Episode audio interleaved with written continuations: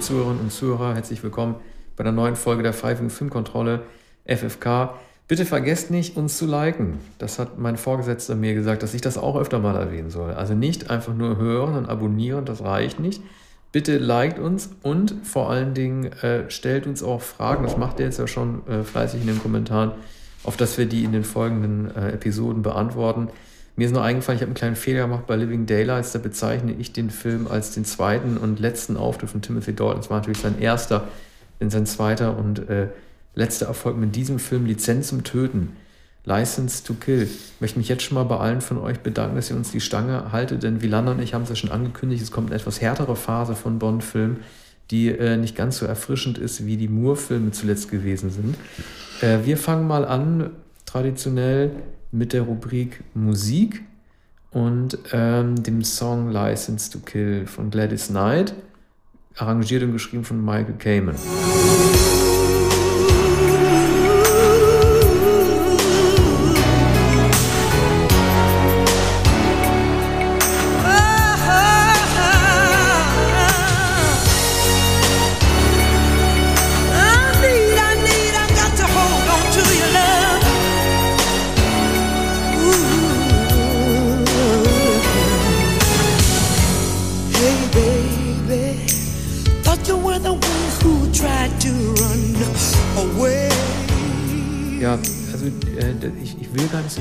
Das Lied meckern, das ich irgendwie in Ordnung finde, auch wenn es abfällt im Vergleich zu Living Daylights und A View to Kill, dieser Angriffs- und Kampfmusik.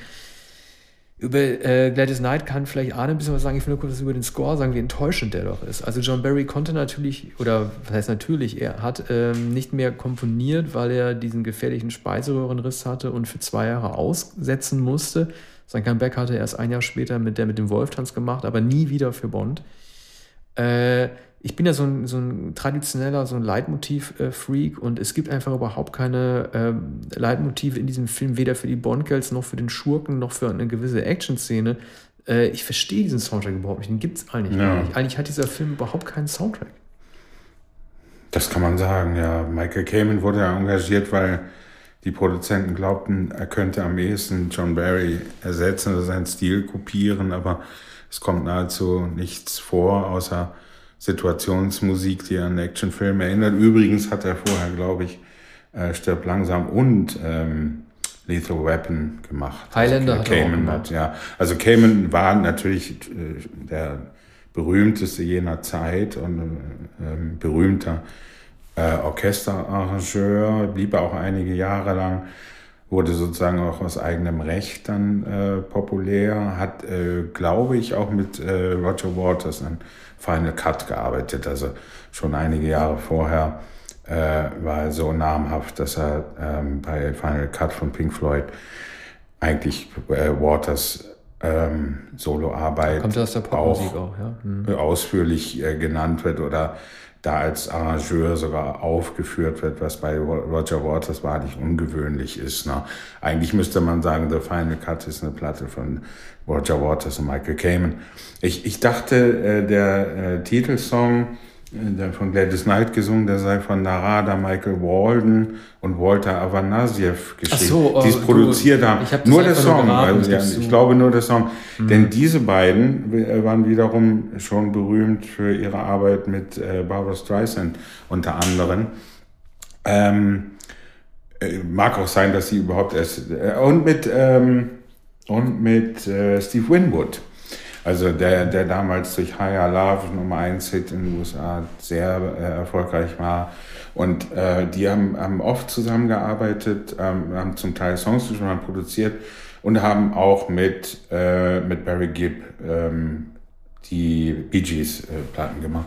Mhm. Und dann äh, die wenigen äh, Soloarbeiten von, von Barry Gibb später. Also die waren äh, sehr, sehr gut äh, im Geschäft und hier wurden also die, die populärsten, erfolgreichsten genommen, die man sich denken konnte. Etwas anders natürlich bei Gladys Knight. Da schlug eigentlich nichts zu Buche 1989, was einen dazu verleitet hätte. Gladys Knight, die berühmt ist für Gladys Knight and the Pips. Was war das? 60er, 60er Jahren, ne? ja, ja. Also eine Soulkünstlerin der 60er Jahre die ähnlich wie Patti LaBelle, die hier mit einem Lied im Abspann äh, vertreten, mit einem besseren Lied, finde ich, geschrieben von Diane Warren, die wiederum auch eine ganz berühmte Songschreiberin war, die äh, für ganz viele Hardrock-Bands Balladen Aber geschrieben hat. ich finde es ja zumindest erfrischend, dass man bei Gladys Knight nicht versucht hat, ihr zu oktroyieren, dass sie jetzt irgendwie das Superorgan wie Shirley Bassey präsentieren soll. Das ist im Grunde genommen dafür, dass sie eine Soul-Sängerin ist, ein sehr straight äh, gesungenes Lied ohne Überbetonung von Emotionen. Ja. Das finde ich eigentlich, eigentlich finde ich das ganz gut. Ja, ja, also sie wollten wohl Shirley, Shirley Bassey erreichen, das war wohl die Absicht, also eigentlich eine,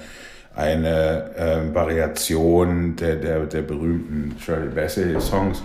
Ähm, na, das Lied ist nicht schlecht und ähm, und Gladys Knight bemüht sich nicht so sehr um Koloraturen. Man könnte sagen, sie ist eine etwas, äh, etwas begabtere Chinaisten. Ne? Mhm. Und äh, der Song äh, ist, ist nicht übel. Ich, das, das andere Lied von Diane Warren im Abspann ist, äh, glaube ich, sogar noch besser. Und äh, auch sehr gut äh, produziert und von Patti LaBelle auch kompetent gesungen.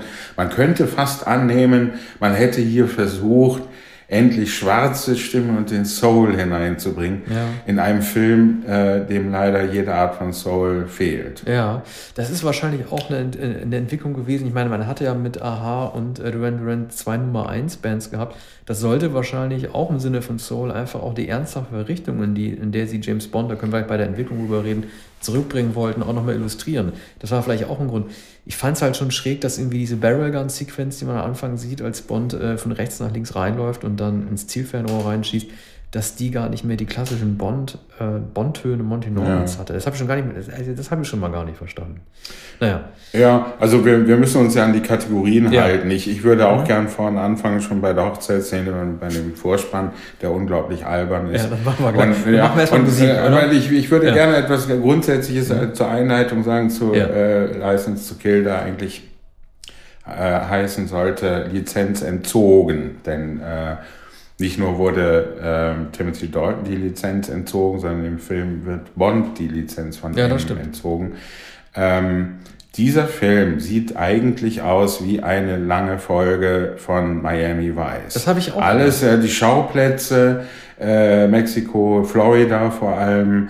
Florida ist ja der ja. Miami Vice. Also wir wollen nichts vorwegnehmen, das ja. machen wir auch bei den Schauplätzen. Wir mhm. bewerten eben die Musik. Äh, also ich gebe dem Score von Cayman 1,5 und mhm. dem Lied eine 3. Das macht für mich knapp noch 2,5. Ja, also ähm, der Titelsong dreieinhalb und äh, Soundtrack äh, anderthalb. Ja, okay. Bevor wir zu den Schauplätzen kommen, ich muss es einfach loswerden. Ich möchte etwas sagen, ein Zitat aus diesem Film, der allerdings eher zu der Kategorie Girl passt. Also wenn es sich nicht stört, schieben wir noch ganz kurz das Girl äh, mhm. davor. Ein Satz, den ich und zwar der Satz lautet, wir lieben dich, James. Ja. Das sagt Della, die ähm, getötet wird, die Frau, die frisch äh, vermählte Frau von Felix Leiter. Als sie mit Felix äh, steht und mit dem Hochzeitsgast äh, James Bond flirtet oder er flirtet mit ihr, küsst sie auf den Mund. Das fand ich, auch, fand ich einfach blöd. Ich fand es unangenehm. Also es würde irgendwie so suggeriert, dass er die Rache auch deshalb ausüben will, weil er doch in Wirklichkeit in diese Frau verliebt ist. Sie sagen auf jeden Fall zu ihm, wir lieben dich, James. Das ist, glaube ich, ein Satz, den man noch nie gehört hat. Ich mhm. habe noch nie in einem James Bond-Film gehört, dass jemand sagt, ich liebe dich, James. Äh, interessant bei diesen Girls ist, es gibt, glaube ich, erstmals zwei ernsthaft miteinander konkurrierende äh, Frauen, von denen nicht ganz klar ist, für wen Bond sich entscheidet. Auch wenn Carrie Lowell die etwas potentere Figur darstellt und eher in sein Muster fällt als Talisa Soto. Talisa Soto, Soto übrigens eine Frau, die Lustschmerzen empfindet, als sie von Robert Darby auf den Hintern äh, äh geschlagen wird. Auch eine sehr äh, äh, kindlich erziehende, fast schon üble Maßnahme, die gemacht wird. Eigentlich werden Verräterinnen anders bestraft von Bösewichten. Interessant ist auch, dass James Bond mit keinem der beiden Girls in der Kiste landet, wirklich. Ne? Aber allein diese Szene am Schluss, als er zuerst die eine küsst, die andere dann beleidigt guckt, er deswegen beschließt, die eine stehen zu lassen und dann zu anderen zu gehen und sie dann zu küssen, das kommt mir vor wie ein Kindergarten. Ja. Ich habe sowas in dem Bond-Film überhaupt nicht erlebt. Mhm. Ja, es gibt Eifersucht zwischen den beiden Frauen und am Ende geht es so aus, dass er sich für Carrie Lowell, übrigens eine Schauspielerin, die damals mit Richard Gere liiert war, verheiratet war, glaube ich sogar, Ach. einige Jahre. Äh, das ist die äh, sozusagen äh, kurzhaarige Amerikanerin und Talisa Soto, wie der Name sagt, ist also die etwas exotische, wohl südamerikanische Frau. Ähm, Äh, er entscheidet sich am Ende für, für Carrie Lowell und zwar äh, sehr spontan. Ja? Kaum sieht er, dass sie wegläuft, äh, weil, weil sie den Kuss gesehen hat, den er Talisa Soto gegeben hat, die mittlerweile mit einem potenten Diktator liiert ist, mit einem schnauzbärtigen Diktator. Und bei dem muss Der sie immer dann, Uniform trägt. Ja, genau. Bei dem muss sie dann auch bleiben, denn er, Bond, äh, läuft äh, Carrie Lowell hinterher und springt in den Pool äh, und sie springt hinterher und dann küssen sie einander. Und also es hat eine herrliche Unschuld, dass nach all dem, was sie ist übrigens Pilotin, hier ist es mal kein, keine Frau, die ähm, Keine Geologin meinst du? äh, ja, Aber ist sie, endlich Pilotin und keine Geologin mehr. Ja, genau, genau. Der, aber übrigens Carrie Lowells Vater, also der Vater des Schauspielers, war Geologe. Ach. Der war Geologe. Kommt und sie, in dem Film spielt sie eine Frau, die wirklich ein Flugzeug fliegen kann und die das nicht nur versucht. Und in dem Finale sieht man, wie sie in dem kleinen Flugzeug, gibt auch wieder eine Anspielung auf, auf Hitchcocks Der unsichtbare Dritte, ähm, wie, wie sie mit dem Flugzeug äh, Bond eigentlich rettet, der mit einem riesigen Öllaster ähm, sich wehren muss. Ja. Ähm, also diesen, äh, den Girls, also ich kann mir nicht helfen, also irgendwie, irgendwie mochte ich Carrie Lowell, fand ich irgendwie in Ordnung, die war potent, das war nicht irgendwie so ein, wie es sonst in Bond-Filmen dargestellt wird, ein Weibchen, sondern eine Frau, die irgendwie einen eigenen Kopf hatte, auch wenn sie am Ende nur die Belohnung durch den Kuss haben wollte durch ihn. Äh, ich mochte es, wie unklar ist, für wen Bond sich entscheidet. Also ich gebe dem, ich gebe den Frauen, also zu diesem sehr schlechten Film, werden wir am Ende ja noch bewerten, ich glaube, wir mochten ja beide nicht, ich gebe den Frauen aber eine 4. Ja, allemal. Also ich habe eine große Vorliebe für Carrie Lowell, die ich äh, gerne öfter gesehen hätte, auch in anderen äh, Rollen. Ich habe das hab nicht verfolgt, in, in welchem Film sie noch aufgetreten ist. Äh, über Talisa Soto weiß ich nicht. Aber äh, beide sind recht attraktiv, wobei man sagen muss, äh, die Kostüme, in denen Carrie Lowell äh, die Abenteuer besteht, sind äh, auch wirklich abenteuerlich. Also sie hat, hat immer dann so ein Seidenkleid, in dem sie äh, meistens auftritt. Manchmal sieht man sie dann aber plötzlich auch umgezogen, man weiß nicht wo, ne? da hat sie was ganz anderes an. Aber ja, ähm, beide Frauen, ich will keine Abstufung machen, beide äh, vier Sterne.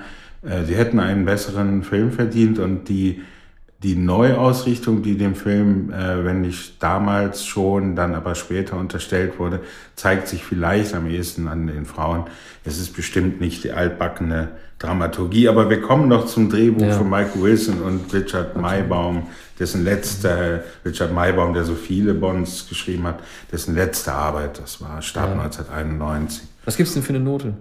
Insgesamt. Äh, nee, nee, den, den, den Girls. Ach so, vier Sterne. Vier Sterne auch, ja. Äh, für für beide. Viel besser wird's bei den anderen Kategorien nicht werden. Bond-Entwicklung. Äh, das ist der erste Film, glaube ich, ich bin mir nicht sicher, dessen Vorspann in den Nachspann übergeht. Normalerweise siehst du bei Bond am Anfang ja, bevor der Titelsong kommt, ein eigenes Abenteuer, äh, das, äh, in das wir hineingeworfen werden. Und gibt es ab, nach der Titelsequenz von Binder gibt es dann meistens eine eigene Geschichte. Hier geht der, die geht die eigentliche Geschichte nach dem Vorspann sofort weiter. Ich hatte die ganze Zeit immer die Tagline im Kopf. Äh, This time it's personal. Dieses Mal ist es persönlich. Und dann ist mir irgendwann klar geworden, es kann gar nicht Bond sein. Habe ich geguckt. Das war tatsächlich die Tagline aus äh, Der Weiße Hai Teil 4. Das war auch so ein schlechter Film. Und ähm, ich möchte bei der Bond-Entwicklung, äh, zu der du sicherlich noch mehr sagen kannst, möchte ich mal kurz eine Sache sagen. Also es gibt einen, einen kurz angedeuteten, sehr guten Dialog, in der M zu Bond sagt, wir sind kein Country Club 007. Ne? Sie können nicht einfach die Mitgliedschaft kündigen. Ne? Sie, äh, sie werden entlassen. Aber dann passiert etwas, was so haarsträubend ist, dass ich gar nicht weiß, wie das im Drehbuch belassen werden konnte. Der MI6 schießt dann auf seinen eigenen Mann. Die schießen dann Ja, auf Bond, als er ja. rennt. Also mit anderen Worten, die töten ihn um. Aber das Einzige, was, äh, die wollen ihn töten. Das Einzige, was dann aber M sagt, ist nicht, hört auf, unseren wichtigsten Agenten oder Ex-Agenten zu erschießen. Er sagt, hört auf, hier sind zu viele Leute. Also in anderen Worten, M Ja, nimmt in. Kauf, dass äh, der, der entlassene Bond getötet wird und will es nur dann verhindern, damit keine Unschuldigen sterben. Ja. Also das ist ja wirklich, das ist ja, ich habe, ich habe, also ich sage immer oft, ich habe sowas noch nie erlebt, aber das ist nun wirklich, dass da keiner eingegriffen hat und gesagt hat, das ist entgegen jeder britischen Geheimagentenregel, dass man seine eigenen Leute nicht umbringt, das, das, das kann ich gar nicht begreifen. Ja, es ist ein haarsträubender Blödsinn. Vorher wird ihr Bond natürlich die Lizenz zum Töten entzogen, die er sich dann selbst wieder erteilt. Und er ist dann sozusagen Freischaffender. So kommt es auch, dass Desmond Llewellyn, ne? Äh, seinen, seinen ausführlichsten Auftritt in einem Bond-Film überhaupt hat, nämlich als eigentlich äh, so ein urlaubender Pensionär in Florida behauptet, er hätte, äh, der mache Ferien und äh, ist fortan der Chauffeur und ähm, Beobachter und einmal fegt er mit, mit einem Holzreisigbesen die Straße. Und da ist ein, ein, ein äh, Mikrofon eingebaut und ein Funkgerät. Und er, er funkt an Carrie Lowell, dass jemand die Straße entlang fährt. Und er ist auch Beobachter auch der Liebschaften, also der beiden Romanzen. Und kann die Augen verdrehen. Und er trägt öfter mal einen Hut und einen Hawaii. Und also von diesem Urlaub äh, hätte man gerne noch mehr gesehen, aber der Film ähm, entwickelt sich dann, äh, wechselt den Schauplatz von Florida, was ein schönes, ähm, äh, schöner Schauplatz ist, den es natürlich öfter gibt äh, bei, bei Bond, dann zu Mexiko und da, da soll irgendwie so äh, Südamerika äh, eigentlich gezeigt werden oder so, so eine Art naja, Aztekensiedlung. Ja, ja, das ist ganz und, und, äh, und dann kommen wir später dazu. Ja. Äh, mach du weiter. Ja, das ist ja eigentlich, ist es ja, äh, ich, ich finde die Idee, äh, eine grundsätzlich andere Geschichte zu erzählen, also einen reinen Rachefilm zu drehen, äh, nicht verwegen. Das kann man machen. Das ist sozusagen ein Daniel Craig-Motiv äh, halt. Das ist, das ist persönlicher und weniger global wird in der Aufgabenstellung. Aber ähm, es ist halt, also es ist eigentlich ein No-Go-Wort in der Filmkritik, aber man muss einfach sagen, es ist einfach ein langweiliger Film dadurch geworden, weil äh, die Verbundenheit zu Felix Leiter durch diesen, der hat mich immer so an Patrick Manny äh, erinnert, ja. Felix Leiter, die wird halt einfach überhaupt nicht klar, weil der Charakter von Felix Leiter so interessant ist. Aber das können wir vielleicht auch nochmal bei den ähm, also ich, ich verstehe sowieso nicht, warum sich Franz Sanchez, das ist auch ein blöd auszusprechender Name, wegen, des, wegen der zwei Zs, warum der sich bei Felix, warum der sich bei Bond rächen will, nur weil Felix Leiter ihn mal gefangen genommen hat. Also das verstehe ich. Mhm. Und dann wird Leiter ja auch noch von diesem Hai so angeknabbert. Eigentlich ja. würde so eine Hai den sofort komplett aufessen.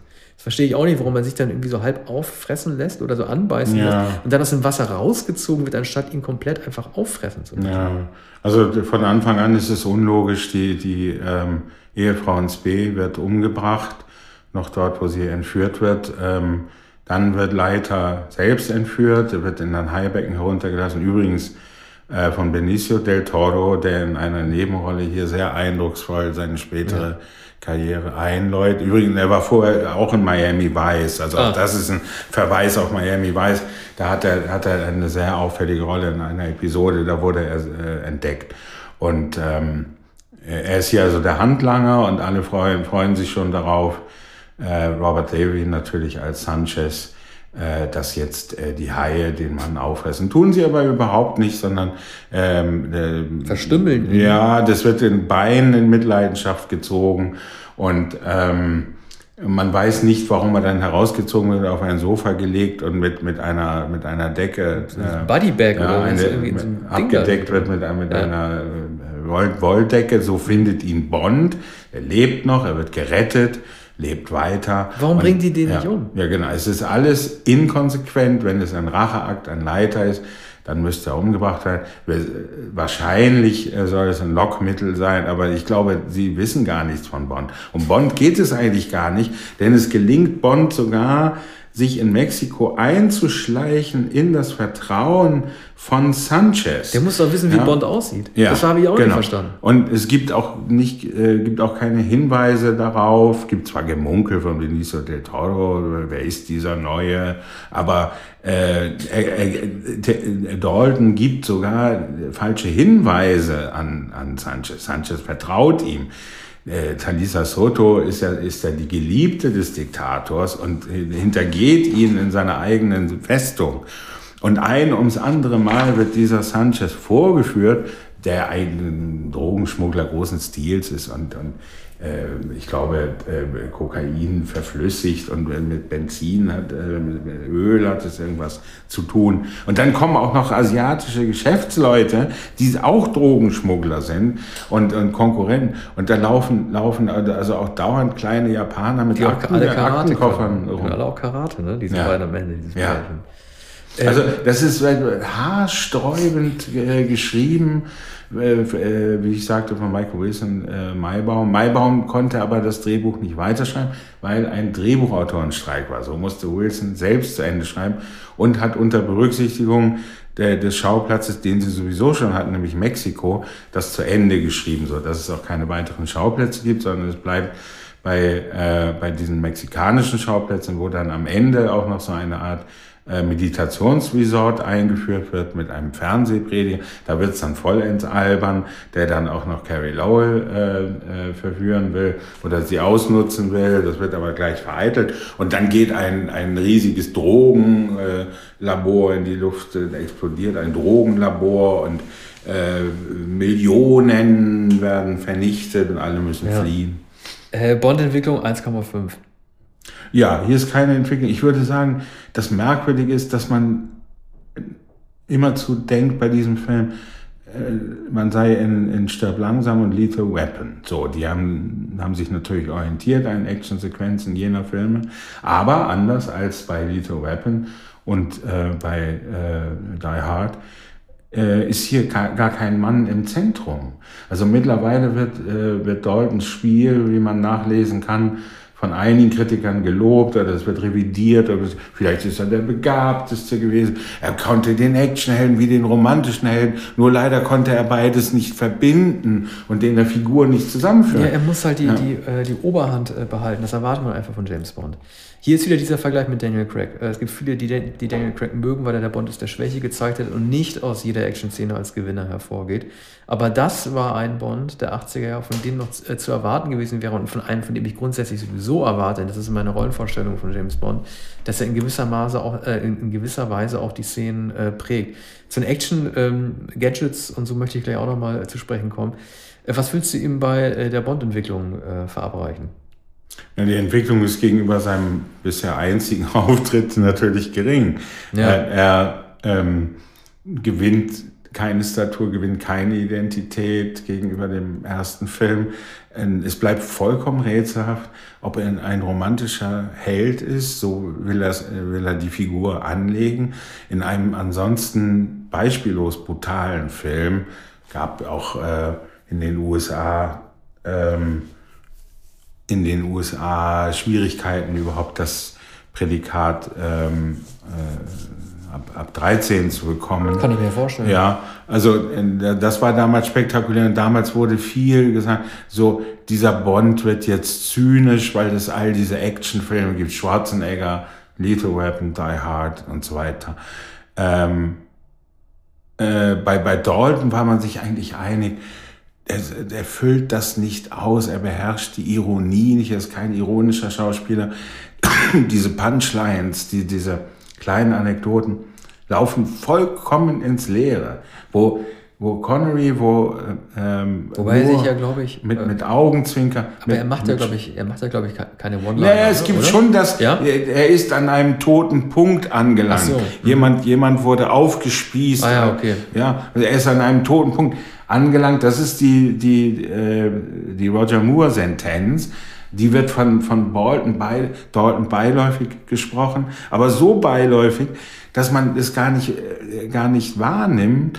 Und man kann sich nicht vorstellen, dass dieser Mann einen solchen Satz sagt. Er ist einfach nicht lustig. Er ist gefangen in, in Romanzen, bei denen man aber auch seine Leidenschaft, Shakespeare-Darsteller, man spürt die Leidenschaft nicht, weder für Talisa Soto noch für Carrie Lowell. Carrie naja, Lowell ist Della, für ihn ja, eine ja das, Kumpanin. Das ist ja das Problem, dass er im Grunde genommen ja in diese Della verliebt ist, die Frau von Felix Leiter, die er ermordet und wie manche äh, Rezensenten auch geschrieben haben, vielleicht vorher noch vergewaltigt wurde. Das ist eigentlich die Frau, die er am meisten liebt. Die will er eigentlich rächen. Also ich glaube, es geht gar nicht um Felix Leiter und es geht auch gar nicht um die anderen beiden Frauen. Ihm geht es ja darum, dass er an diese verstorbene Braut halt irgendwie denkt die er tot auf dem Bett finden musste. Ja, Aber das darf halt einfach nicht sein. Also das darf nicht ja. sein, sein Motiv sein, diese, äh, nur diese Frau halt irgendwie äh, zu rächen, obwohl er gleichzeitig mit zwei anderen Frauen beschäftigt ist und dann auch am Ende mit Felix Leiter, der irgendwie auch wieder ganz happy in seinem Krankenhausbett liegt. Das wird ja auch so blöd eingeblendet. Das ist im Grunde die Joe Pesci-Rolle, die da eingenommen hat, wo wir gerade schon mit, mit Lethal Weapon das, das verglichen haben. Mhm. Ja, also die, die Rolle von Leiters ähm, äh, Braut oder der Geliebten, die er heiraten will, das, das müsste erklärt werden. Die Frau in, äh, kennt man nicht, man weiß nicht, was der Hintergrund ist. Es, Wir es lieben gibt, dich, James. Ja, es gibt die Herrlich. Andeutung, äh, die Andeutung, dass sie eine gemeinsame Geschichte haben und dass er eigentlich sie, aber sie fragt Leiter zum Beispiel, warum ist James denn nicht verheiratet? Sie kennt ihn also auch nicht. Und dann, dann sagt er, und das ist auch noch falsch, vor ein paar Jahren wollte er mal heiraten. Vor 20, vor 20 Jahren hat er geheiratet. Was übrigens der Beweis ist, äh, viele sagen ja, James Bond ist immer wieder ein, ein, äh, ein neuer Mensch, der besetzt wird und James Bond oder 007 heißt. Nein, auch das ist der Beweis, dass erwähnt wird, dass er verheiratet gewesen ist, dass man in der Bond-Mythologie davon ausgeht, dass James Bond trotz wechselnder Schauspieler immer die gleiche Figur bleibt. Ja. Das ist manchen gar nicht so Ja, klar. Bo- ich woll- wollte noch korrigieren, es wird gesagt, nee, vor ein paar Jahren war er mal verheiratet, aber er war nicht mal verheiratet, sondern Ja. das war die berühmte, Tracy, ja, die, die, Comtessa. Okay, ich brauche deine Benotung noch für die Entwicklung. Da hast du dich bisher geziert. ja, eins. Gut. Eins.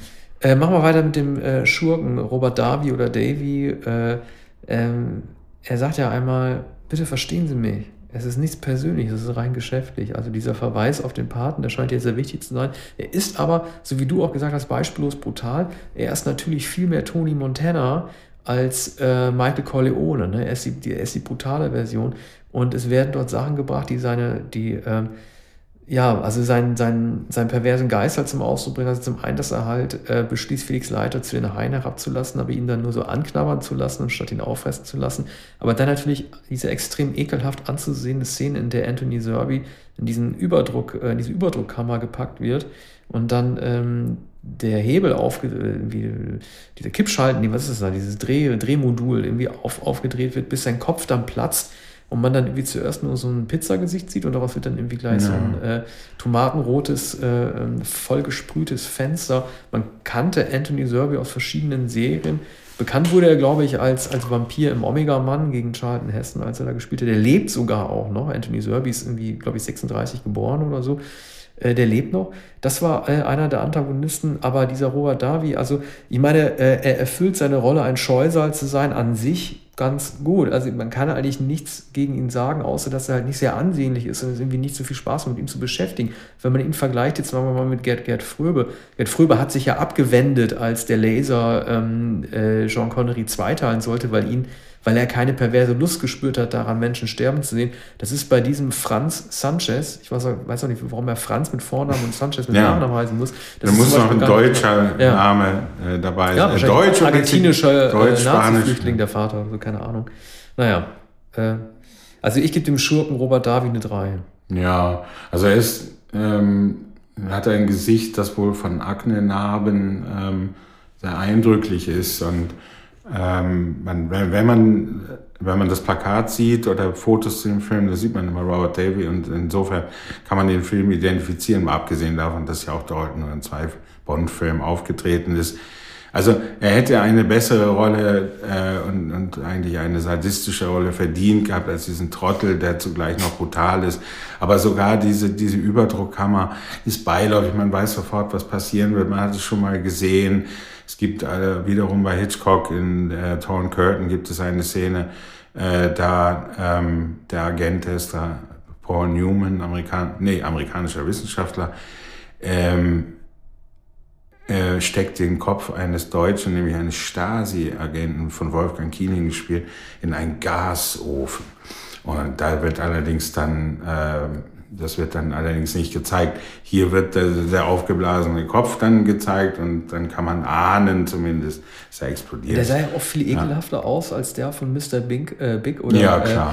Äh, oder Ja. hier, ähm, das Der- war äh, Katanga, ne? Also als er dann irgendwie Druckluftpistole, Der- er war der schon immer ein der aufgeblasener Körper- Mhm. Kerl.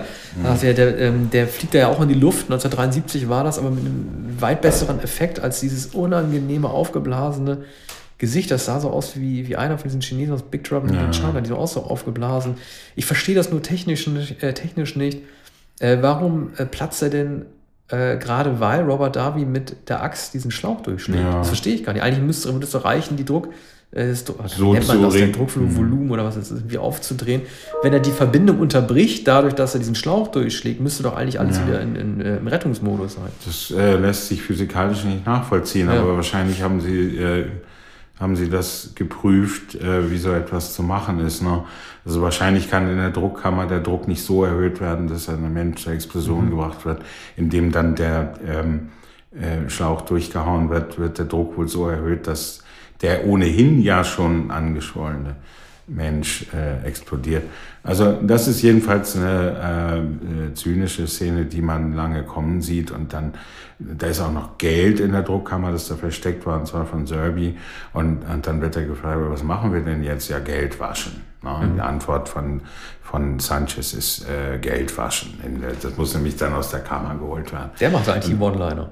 Ja, aber das, das ist also eine unnötige äh, Brutalität, denn der, der Serbi ist eigentlich eine ganz lustige Figur, der unter, unterhält eigentlich ein ehemaliges Haifischunternehmen und äh, ein Fischunternehmen Florida und hängt aber zusammen mit Sanchez, ähm, Drogenschmuggel, Geldwäsche und so weiter. Ne?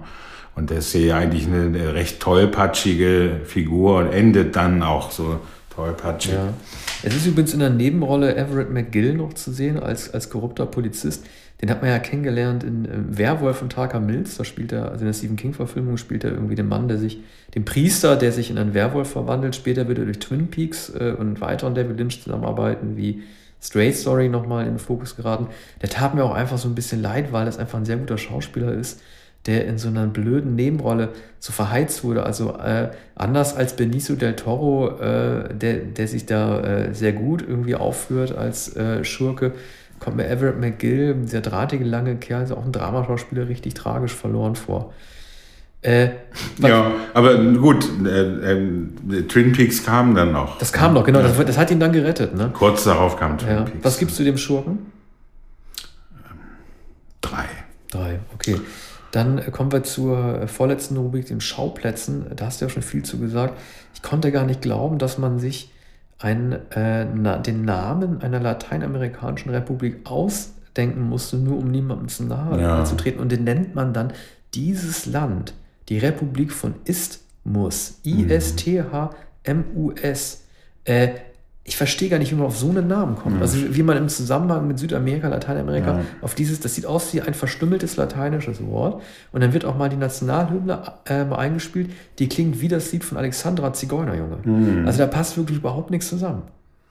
Ja, es wirkt eher wie eine griechische Insel oder jedenfalls eine Insel im Mittelmeer. Ne? Ja. Ähm, ist, muss. Es gibt auch kein Beispiel für irgendeine äh, Südamerika, ein südamerikanisches Land oder eine Insel, die so heißt.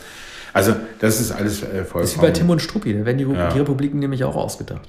Das ist also verquast. Man, man, wenn man wenigstens sagen könnte, ja, hier werden die Ismen verspottet, aber ganz und gar nicht.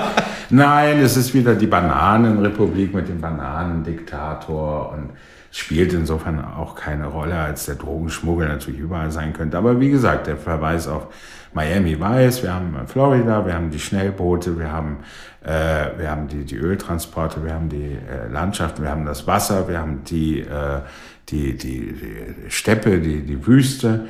Und, und wir haben diese, diese Art äh, Azteken, diesen Azteken-Meditationsort. Also äh, Machu Picchu ja. ganz weit hergeholt. Das kann ja an sich auch sehr angenehm zu sehen sein. Also im Kontrast zu immer diese zwingende Notwendigkeit, in der Bond immer die Sehenswürdigkeiten abklappert. Ne? Golden Gate Bridge, Eiffelturm äh, Wien, also den Prater, dann, es kann ja irgendwie auch mal gut sein, halt nicht auf diese Postkartenlandschaften halt zurückzugreifen, wo er dann immer halt irgendwie, äh, ne, also wie du gesagt hast, also auch kein Gizeh oder sowas, sondern dass halt einfach, dass die Handlung halt nicht, also dass die Orte nicht wichtiger sind als die Handlung.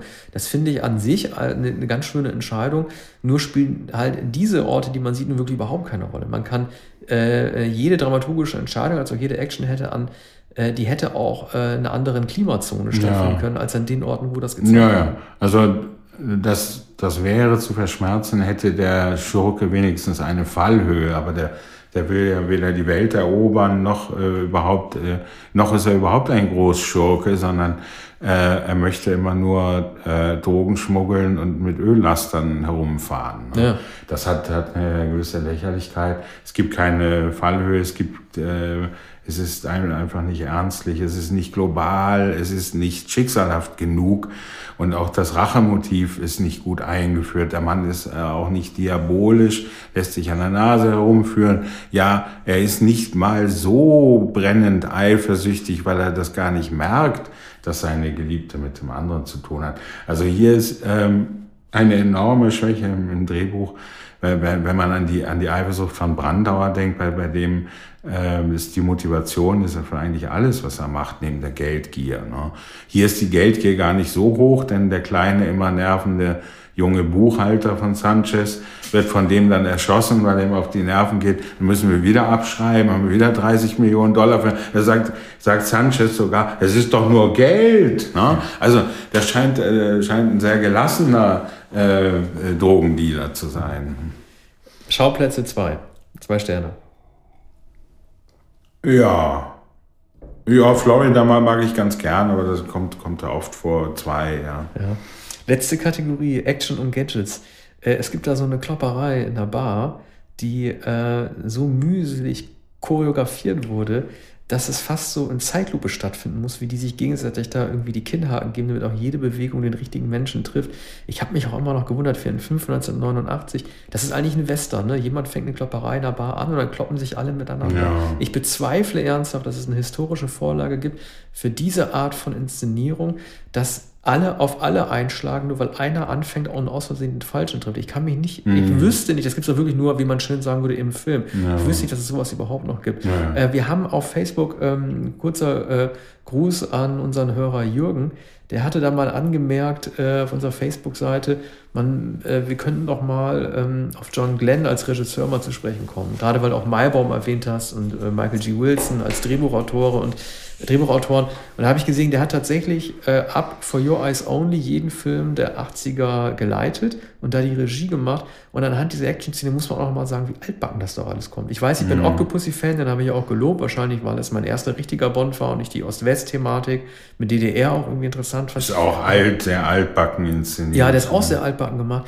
Aber äh, man sieht an diesem Film 1989, an der Regie von John Glenn, es ist äh, also auch völlig richtig, weil äh, Jung hat das, glaube ich, auch mit herausgestellt, dass John Glenn eigentlich vorher war der, glaube ich, der Stunt-Koordinator oder der Kameramann und hat danach auch nicht mehr so wirklich viel gerissen. Für einen Film von 1989, wenn man überlegt, was da ins Kino gekommen ist. Ne? Das ja. ist Indiana Jones 3, Batman, The Abyss, also ein Actionfilm letztendlich, ja. ich meine, war das einfach nicht mehr State of the Art. So konnte man im Jahr 1989 einfach keine Inszenierung mehr machen. Ja, man sieht es sogar am Ende bei den Action-Szenen, die potenziell spektakulär sind, aber nun gut, also ein kleines Flugzeug, das über Lastwagen kreist, äh, ist auch die Stinger-Raketen, so, ne? Ja, die Stinger-Raketen kannten wir schon aus äh, von den Mujahedin aus äh, Afghanistan, mhm. äh, aus dem aus dem letzten Bond-Film, auch aus dem davor wahrscheinlich schon. Ähm, Stinger-Raketen kennt ja mittlerweile jeder, gerade aus dem Fernsehen. Äh, weil viel die Rede davon ist. Dam damals war das auch irgendwie ein Topos, dass jeder auf der Schulter eine Stinger-Rakete hatte. Und da, da werden dann diese, Öl, ja, diese. Öllastzüge da, im Geschoss, die, die, die Öllastzüge fahren auf Serpentinen, das ist dann das äh, Finale, da kommt natürlich dann immer ein Auto entgegen und dann äh, hängen sie immer am Abgrund und äh, aber sogar dann die finale Auseinandersetzung mit Sanchez hat äh, nahezu überhaupt keine Dramatik. Fallen dann beide von einem Lastwagen. Sanchez ist. Auf dem Highway ist die Hölle los. Ja, ja, ungefähr. So, so sind die Action-Szenen inszeniert. Und am Ende ist es dann sehr, sehr lang, bis Sanchez dann endlich so gefallen ist, dass er nicht mehr aufsteht, während Bond sich die Hose abklopft und nur leicht humpelt. Und dann kommt Carrie Lowell dazu und dann können sie im, äh, im Flugzeug äh, davon fliegen. Also da, da ist das Bemühen, eben die jetzt schon mehrfach erwähnten Filme, äh, Die Hard, Lethal Weapon und ähm, an andere Actionreißer jener Zeit einzuholen. Das Geld war wohl auch vorhanden, aber äh, das Ingenium oder die, die Be Begabung dafür war, war nicht vorhanden. Dramaturgisch ist es noch schlechter eingewoben als in den anderen Filmen, die ja immerhin spannend sind und als Actionfilme ausgewiesen. Ne? Es fehlt hier aber vor allem ähm, es fehlt hier vor allem die Eleganz bei, bei den Dialogen, bei, bei den Partyszenen, zu schweigen von, von Liebesszenen. Es fehlt der Humor, es fehlt nahezu alles. Man kann aber sagen, dass die Glenn-Filme eine unglückselige Ära waren, die in den 80er Jahren.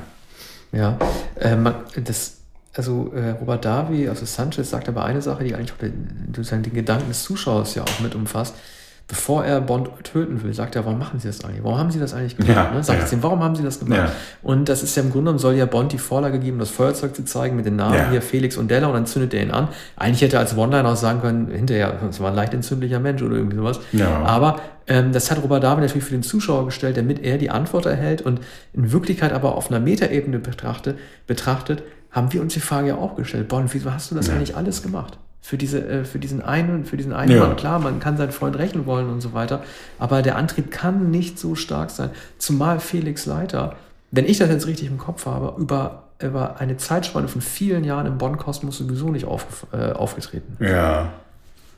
Ja, das ist wahr. Man hätte, hätte auf Leiter verzichten können. Der ist hier in Movens. Man, äh, man kann natürlich immer nachlesen, welche Motive tatsächlich von Ian Fleming stammen. Hier äh, ist, ist glaube ich, die Hochzeitssequenz aus einem, aus einem Roman von Fleming und eine einzige äh, weitere Szene noch aus einer Kurzgeschichte. Alles, äh, ich sehe hier gerade The Hildebrand Rarity. Ähm, und die, äh, die Hochzeitsszene gibt es in dem Roman Live and Let Die wohl. Und alles andere ist komplett erfunden. Also es hat überhaupt keinen Bezug mehr zu Ian Fleming.